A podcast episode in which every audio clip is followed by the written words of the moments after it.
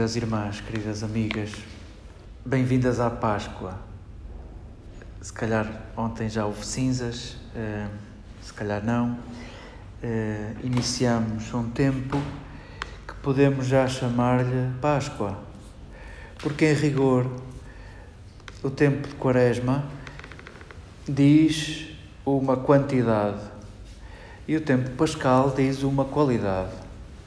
Quaresma diz 40 dias, uma quarentena, agora tão falada, é um tempo de saúde.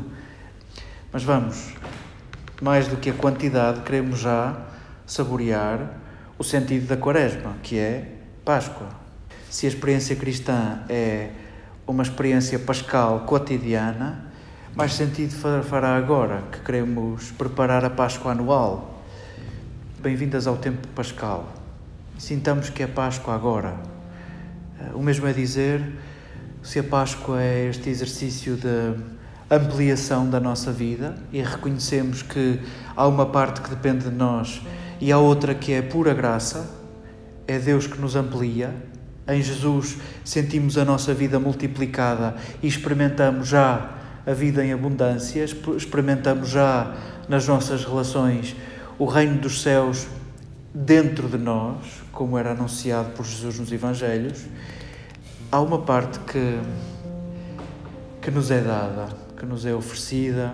Uh, saboreemos isso, de saborearmos agora e de prepararmos agora a Páscoa, a vida que se amplia, a vida que se multiplica, com as nossas escolhas, com os nossos propósitos, com os nossos exercícios e com aquilo que é pura graça Quaresma, estes 40 dias, façam lá as contas, não são 40 dias desde a quarta-feira de cinzas até à noite de Páscoa. Para serem 40 dias, temos de excluir os domingos, porque os domingos nunca são Quaresma, os domingos são dia de Páscoa. Todas as semanas assim é, durante todo o ano, durante a nossa vida inteira. Ah, este exercício de preparação é aquilo que está, em certa medida, ao nosso alcance fazer.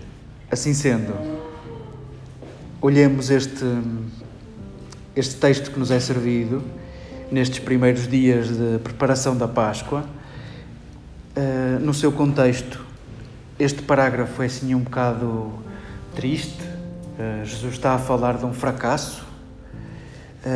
Vamos, vamos contextualizá-lo. Jesus está com os seus discípulos, acabou de perguntar-lhes quem é que dizem por aí, afinal, no meio desta excentricidade, de andar tanta gente atrás de mim, de ter acabado de alimentar uma multidão sem ninguém perceber como, o que é que dizem por aí? E, e os discípulos vão apresentar uh, os melhores personagens da história de Israel. E vós dizeis o quê? Vós que vistes que eu não tenho truques, o que é que eu sou para vós? É Pedro que toma a palavra e anuncia a nós, leitores, tu és o Messias. É claro que és o Messias. E Jesus, em vez de se alegrar e, e abrir uma garrafa de vinho e celebrar esta grande conclusão que não seria fácil de tirar, dá esta resposta a Pedro. E os que estudam estas coisas propõem-nos que interpretemos este parágrafo à luz do que está antes e à luz do que vem a seguir.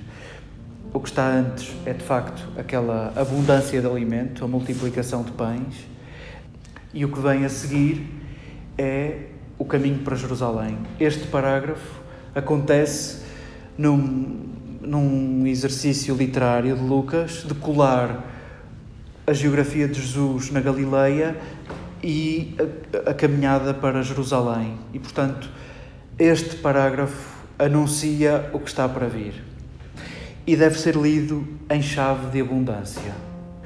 O que está aqui a ser dito é interpretado com o quadro da multiplicação dos pães. Desafios, pode ser hoje, pode ser nestes dias, a lerem pelo menos o capítulo 9 de Lucas onde percebemos a ligação de tudo isto e onde podemos saborear este detalhe da, da completa abundância e do completo desprendimento. Em certa medida, Jesus está a dizer aos seus íntimos, e nós, sendo leitores deste texto, acabamos por ser incluídos nos íntimos de Jesus. Jesus está a explicar aos seus íntimos que não tem truques, que não tem truques. Aquilo que vocês viram, alimento que deu para todos, vida que deu para todos, o que eu vos proponho é experimentem não guardá-la. Experimentem não guardá-la e vão perceber que isto alimenta, e vão perceber que a vossa vida é alimento. E chegados aqui, cada um terá um trabalho a fazer, uh, singular, uh, irrepetível. Cada um saberá o que é isso de guardar a vida, guardar a vida nos meus preconceitos, nas minhas prioridades, no meu conforto, nos meus, nos meus vivos e nos meus mortos.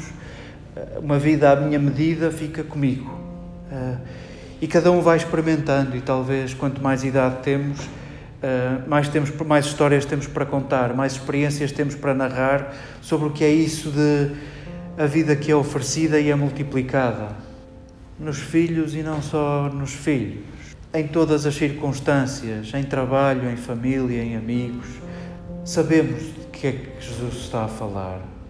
Sabemos que quando, quando perdoamos, é a nossa vida que é oferecida e é a nossa vida que é multiplicada.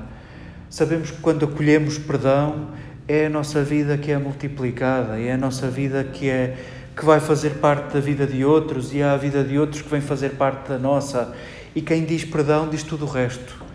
Diz a disponibilidade do nosso tempo, diz a disponibilidade do nosso dinheiro, diz a disponibilidade da nossa atenção. Cada um saberá o caminho que poderá fazer para antecipar a Páscoa, para preparar a Páscoa. Queremos dizer a Lucas e a Jesus: percebo o que queres dizer. E queremos dizer isto com a nossa vida. Percebo, Jesus, o teu caminho e quero, e quero percorrê-lo. Sintamos que a primeira leitura não é uma ameaça. Aquela, aquela palavra do livro de Deuteronômio não é uma ameaça. Tu não vais morrer disto, mas tu vais experimentar mais vida nisto e não escolhas por medo.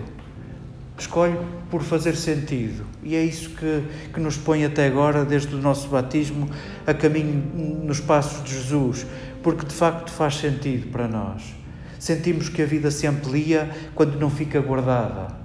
Sentimos que a vida se dispõe quando decidimos rever os nossos conceitos, os nossos preconceitos, os nossos juízos, quando revemos as nossas prioridades, quando revemos os nossos orçamentos, quando revemos aquilo que fica no nosso conforto e no conforto de outros, sabemos que há muito da nossa vida que pode ser dada, que pode ser ampliada. Sintamos este convite de Jesus a caminho de Jerusalém. Tu queres ampliar a tua vida? Proponho-te que não aguardes.